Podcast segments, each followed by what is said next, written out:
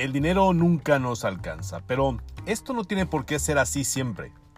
Juntos podemos construir un imperio.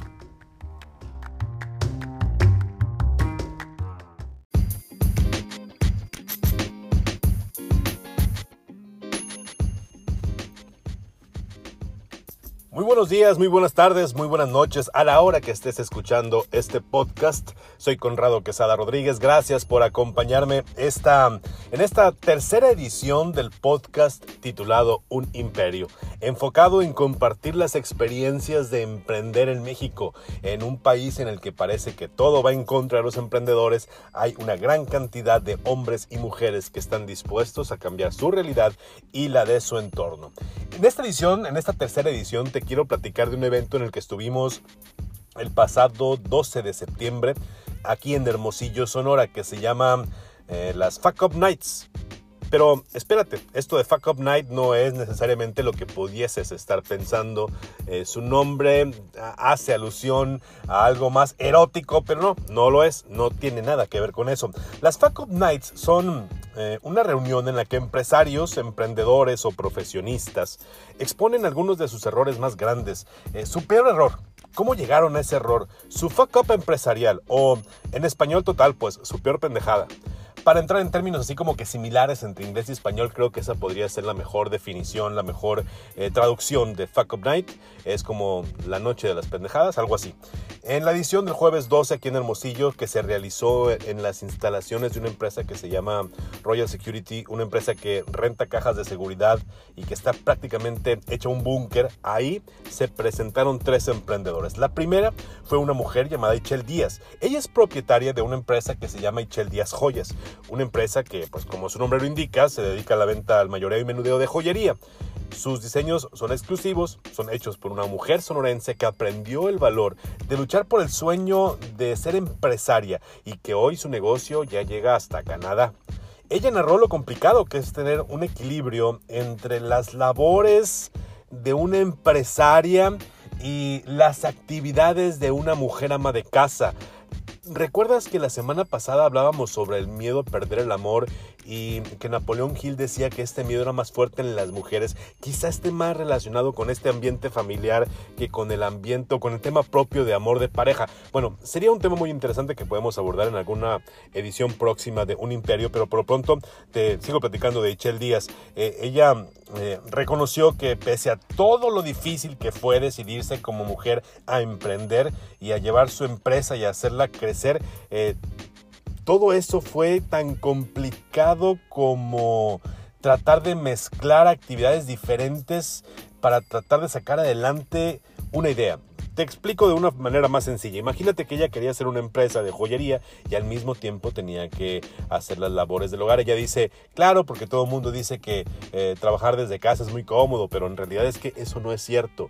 Eh, pareciera como que estar en casa es más difícil para quien desea emprender. Y ella nos dice, en su plática nos explicó que su casa llegó a ser prácticamente la empresa, ¿no? Su comedor estaba ocupado prácticamente por su taller de joyería y la familia comía en la sala. Entonces, Imagínate, la familia la acompañó en esta decisión. Este es un asunto en el que la familia tiene que entrar y apoyar al emprendedor o la emprendedora y así pasó en la historia de Ichel. Ichel Díaz, después de narrar algunos de sus errores como empresaria, otros que comentó así rápido, te los platico, el, el abandonar su sueño, fíjate, eso es algo muy común en los emprendedores cuando son jóvenes entran en la dinámica de decir el trabajo es lo que me va a sostener, pero ella decía que el, el sueño de emprender, de dedicarse a lo que a ella le gustaba, eh, siempre la, eh, fue un llamado constante y que ella tuvo que prácticamente dejar a un lado su trabajo para emprender con el apoyo de su familia, con el apoyo de su esposo, con el apoyo de sus hijos. Ella explica toda esa, en su historia explicó por completo toda esa etapa. También habló de los errores como empresaria. Ella uno de los errores no es un error por la persona, según lo que entendimos en la charla, sino que el haberse asociado con una persona que habló de que ella vendería mientras ella producía, la llevó a un momento en el que se rompe esa sociedad y ella como empresaria tiene que volver a empezar. Es otro de los errores que, pudo exponer ante más de 200, 200 asistentes a la Fuck Up Night del jueves 12 de septiembre. Te dejo con parte de lo que eh, Ichel habló y un tema que creo yo que es muy importante para quienes quieren emprender.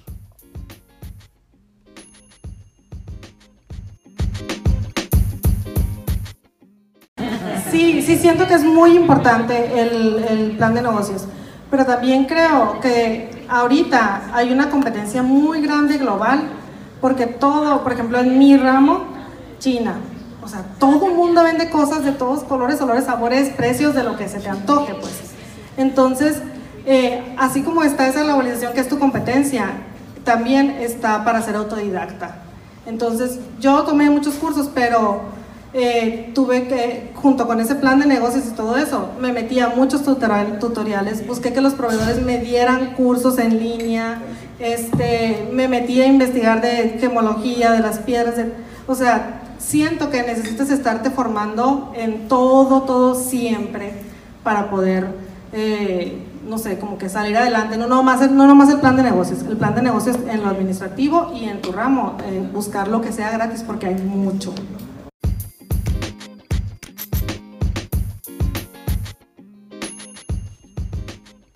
Ahí tienes pues parte de lo que platicó Ichel esta, noche las Facom Nights. A Ichel Díaz la encuentras en Instagram como arroba Ichel Díaz y en Facebook como Ichel Díaz Joyas. Ichel se escribe I-X-C-H-E-L D y acento A Z. Ichel Díaz. Ichel Díaz Joyas es la cuenta en Facebook. Fíjate que las Facom Nights, aunque tienen nombre en inglés, se iniciaron en México. De hecho, se iniciaron en la Ciudad de México y estas reuniones fueron resultado de esa típica como decimos, como, como, como se dice de pronto, esa típica juntada, ¿no?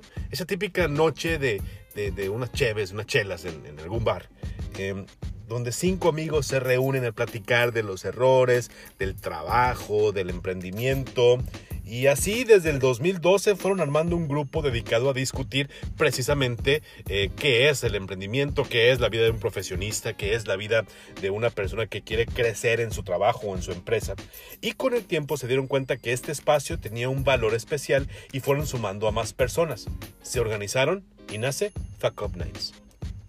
Hoy se realizan las Fuck Up Nights en 318 ciudades en 86 países del mundo.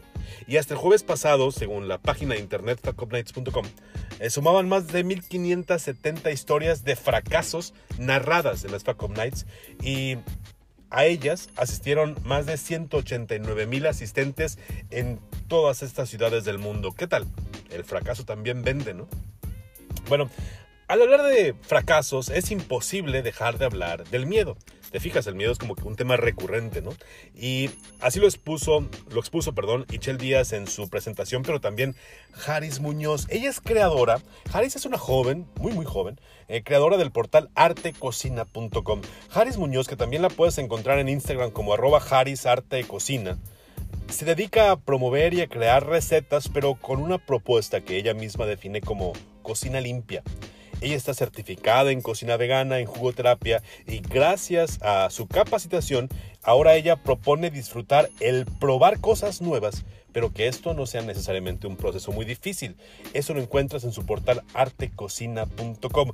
Ella, en la presentación de las Fuck Nights, narró todo el proceso para construir lo que hoy es su emprendimiento, su desarrollo como una figura promotora de un cambio que imagínate acá en el norte, ¿no? El mundo de la carne asada y de las miles de presentaciones de alimentos con proteína animal, ¿no? Esto de promover una distinta forma de alimentarte puede resultar algo más parecido que predicar en el desierto textual, ¿no? Pero bueno, eso no la detiene.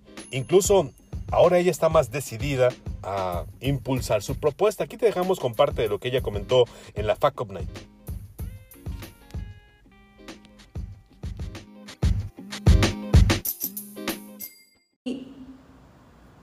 Aprendí que pues tengo que empezar, aunque tenga inseguridades. Todas las tenemos. Lo que pasa es que el miedo es como una película de terror en nuestra mente. Pero la neta nunca pasa. O sea, no, no, no es verdad, pues. Y lo dijo, lo dijo Ixchel, o sea, el miedo es mentira. Entonces, pero si tú te crees el miedo, ahí te vas a quedar estancado, como yo. Pero bueno,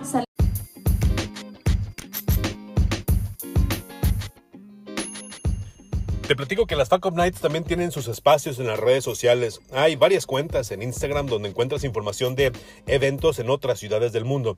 En Facebook, si quieres conocer sobre las Up Nights que se realizan en Hermosillo, busca Up Nights, pero en lugar de la U en la palabra fuck, pon una V esa variante fue por las políticas de la red social, pues y el uso del lenguaje, eh, ya sabes, las reglas pues que de pronto pone Facebook, por eso ellos tuvieron que hacer esa variante de nombre. Eh, en esa página de Facebook, ahí vas a encontrar los detalles de la reunión de la que te estoy platicando en este momento y ahí puedes esperar la información de del siguiente evento que se va a realizar acá en Hermosillo el próximo mes. Fíjate, quien cerró con una selección de sus mejores fuck fue Luis Carlos Osuna. Él es copropietario de Bookie Beach Brewing. Si quieres saber qué es Buki Bichi, en resumen y con todo respeto para todos los emprendedores del mundo de la cerveza artesanal acá en Hermosillo, eh, Buki Bichi es como que la marca local de cerveza artesanal que más fácil identifica eh, el público, los consumidores. No sé si se puede decir que la mejor, la peor, la más tal o más cual, pero mm, por la aventada de abrir ya hoy dos puntos de venta al público aquí en Hermosillo, la gran mayoría de los hermosillenses identifica a Bukibichi. Ahora, honestamente, incluso el mismo eh, Luis Carlos lo platicó, Mucha gente asocia Bukibichi con las hamburguesas que venden en su bar, pero Bukibichi se refiere a la marca de la cerveza artesanal que ahí se produce. Lo aclaro nomás para que quede eh, más específico de qué se trata Bukibichi. Bueno, Luis Carlos habló precisamente del reto de empezar una empresa con un producto que en Sonora era prácticamente nuevo. ¿Qué fue? Iniciar una empresa con un producto que ni siquiera estaba regulado como se debía.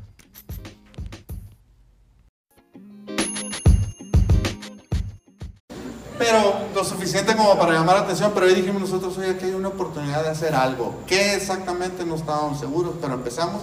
Ahorita mencionaron la importancia de un business plan, nosotros hicimos un business plan. Pues puta, súper, súper, súper nerd, mi hermano maestría al otro lado, yo también, Thunderbird, el Tech y la chinga, no, plan de negocios en chinga, ¿no? Bien hecho, la madre, ¿no? Según nosotros, pero luego te empiezas a meter a los detalles y resulta que en Sonora existe, creo que es el hay uno o dos estados nada más, ¿no? Para fabricar bebidas alcohólicas necesitas una licencia y en Sonora el día de hoy vale 800 mil pesos esa. Pues chingale, ¿qué hacemos? Ahí vamos al Congreso, eh, conocemos un... Sí, órale, jálate este. Y órale, un, un diputado, ¿no? Y modificamos nosotros la ley, modificamos la ley nosotros para que un cervecero artesanal ahorita pueda sacar una licencia y fabricar legalmente por 16 mil pesos. Cosa muy difícil es el cambio así, después, después de ahí nos enteramos que teníamos que sacar una anuencia municipal y a la madre, esa sí está cabrona. Si alguien aquí, un restaurante o un bar y quiere abrir eso, pues su chingada cerca imposible, ¿no? Pero bueno, aquí nos tocó vivir, pues es como cuando nos quejamos del calor, ¿no? Pues vete a otro lado, ¿no? Este, y bueno, eh, armamos, armamos el plan de negocios y el plan de negocios al principio, puta, ¿de qué tamaño? Producir tanto, hacer tanto, etcétera, etcétera. Un chingo de razones que incluyeron el, por fin cómo lo echamos a volar y cómo lo podemos hacer. Y pues nos aventamos y tres años después fue que abrimos el Bukibichi original, que hicimos milagros con un espacio de 110 metros,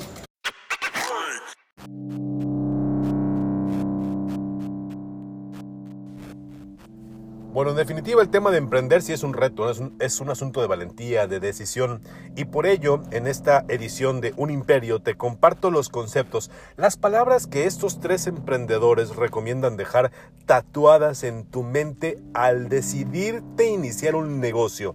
Vamos a escuchar primero lo que nos comparte Ichel Díaz. Sí, una es que creo que el emprendedor necesita entender que no es una carrera de rapidez, sino una carrera de resistencia. Eh, y porque el único que va a llegar es el que aguanta más. Y la otra, yo creo que sería utilizar todos los recursos que hay en internet, cursos, eh, a tu alrededor, porque ahorita la globalización nos da muchas herramientas, así como nos da mucha competencia, nos da muchas herramientas que, que nos pueden echar la mano para,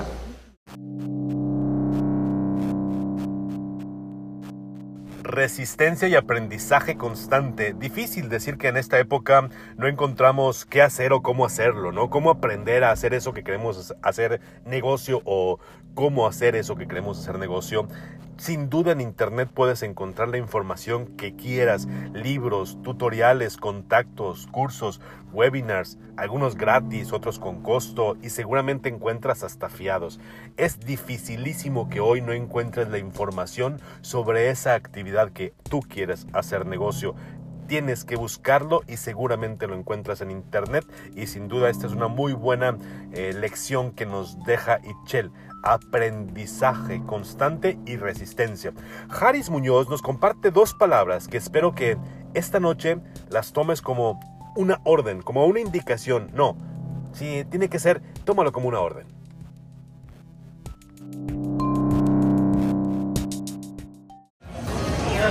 Empieza ahora.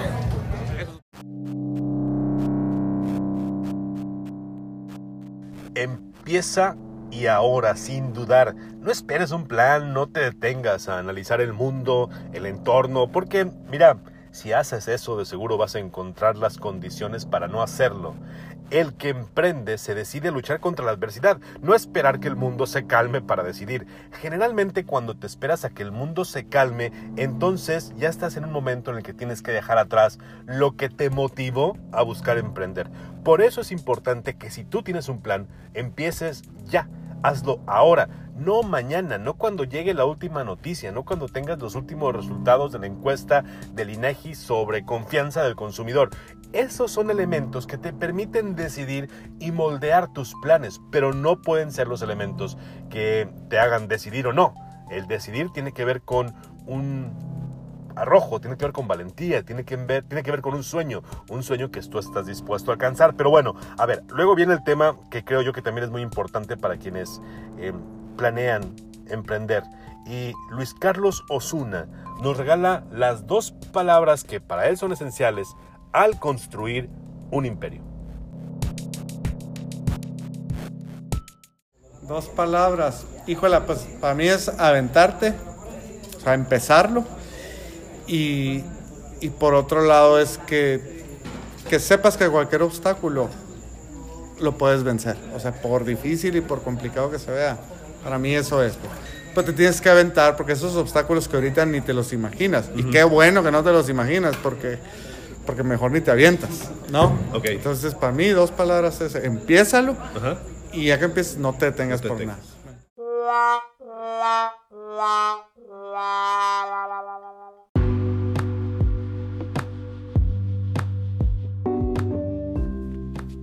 Y bueno, las equivocaciones, el tema que parece relevante en las Fuck Up Nights, los errores, esas... Eh, perdón, vamos a repetirlo porque vale la pena, eh, esas pendejadas en los negocios que de pronto se convierten en la experiencia a platicar en una de estas noches de las Fuck Up Nights. Las equivocaciones son parte importante en la vida de cualquier emprendedor, en la vida de cualquier ser humano, pero para los emprendedores convivir con la equivocación es algo cotidiano. Fíjate que hay un libro sobre trading o inversiones en el cortísimo plazo que escribió un hombre llamado Mark Douglas y que se llama Trading in the Zone o negociar en la zona. Eh, y aunque la obra se enfoca en una actividad muy específica que es el trading, hay muchos conceptos que se aplican para casi cualquier tipo de negocio.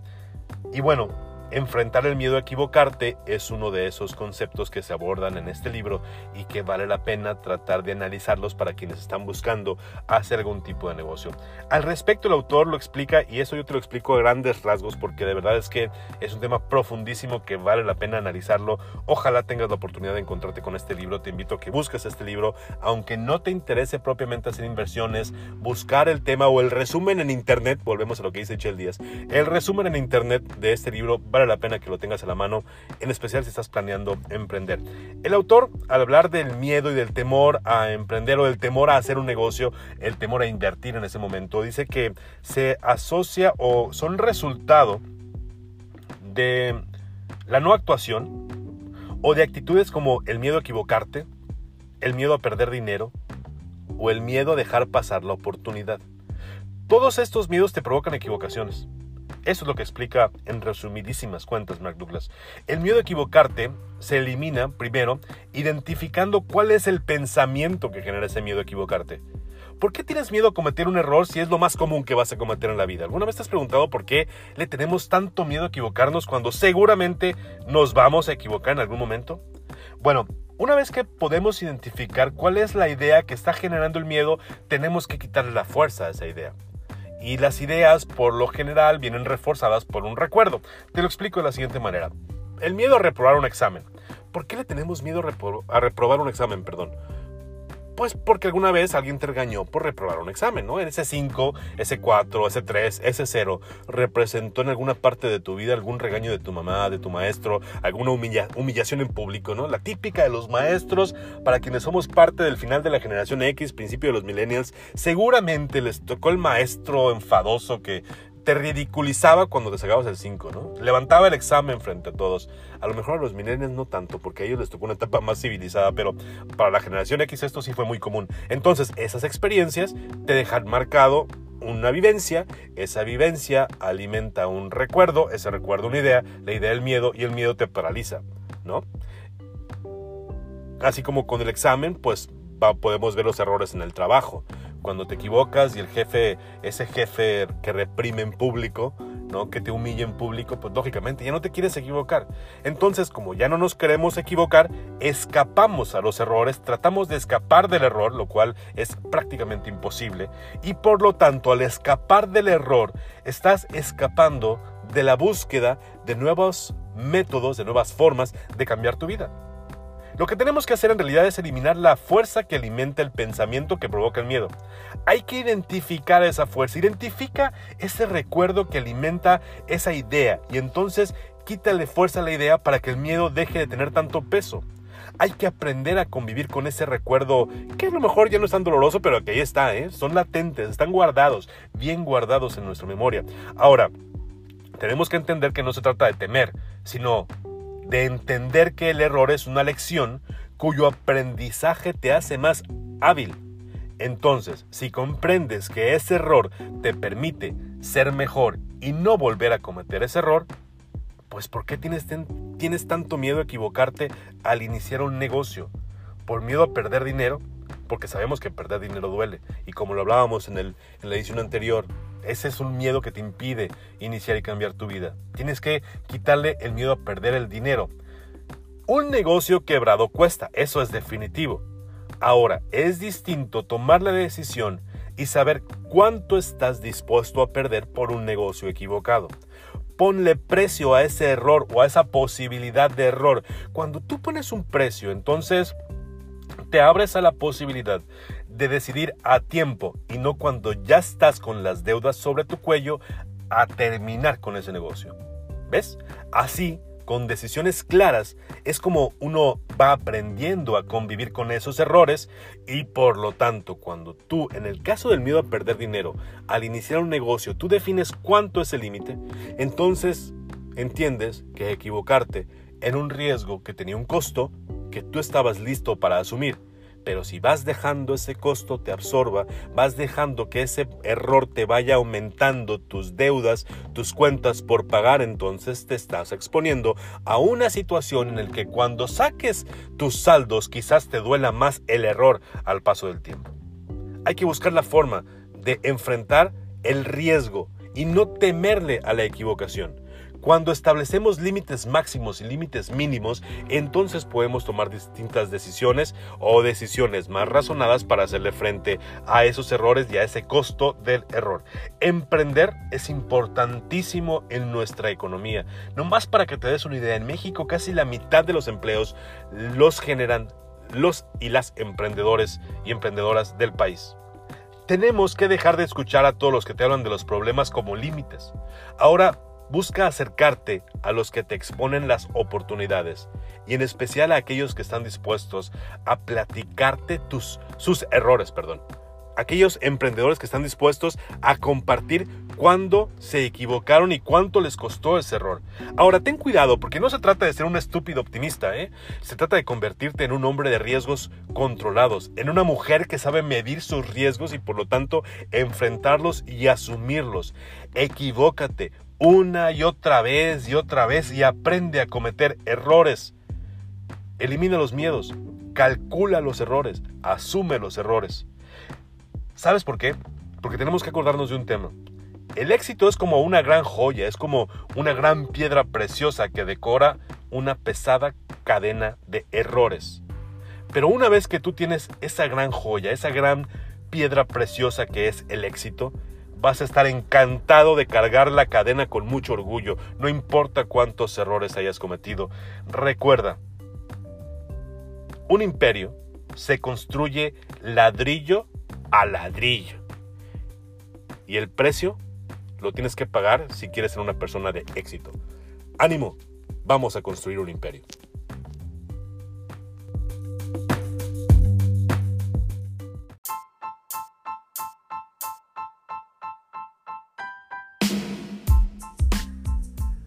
Gracias por estar al pendiente de esta tercera edición del podcast Un Imperio. Gracias por seguirme y por suscribirte a través de las distintas plataformas para estar al pendiente de los podcasts que se generan en este canal. Gracias a quienes me siguen haciendo llegar sus comentarios.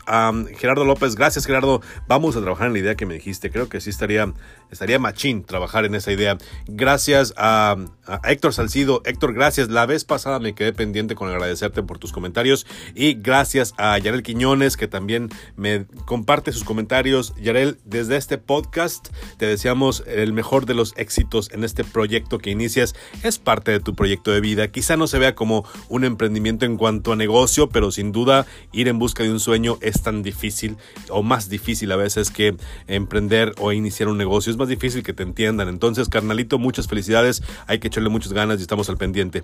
Quiero invitarte para eh, que estemos en contacto. Recuerda que a través de la plataforma de Anchor, si tú escuchas este podcast, me puedes hacer llegar tus comentarios en notas de voz. Así que adelante, Déjame tus comentarios, déjame tus opiniones, comparte la información que tienes. Recuerda que el propósito de este podcast es entre todos compartir las experiencias que nos ayudan a compartir, a, generar, a crear un imperio. Así que compartir es parte esencial de este proceso de construcción de nuestro imperio empresarial. Y lógicamente invitarte a que estemos en contacto a través de nuestras redes sociales. En Twitter e Instagram me encuentras como arroba Conrado QR, en Facebook como Conrado Quesada Rodríguez. Y te invito para que visites el blog conradoqr.com. Estoy seguro que en ese blog vas a encontrar una curiosa combinación de intereses. Muchas gracias. Hasta la siguiente semana.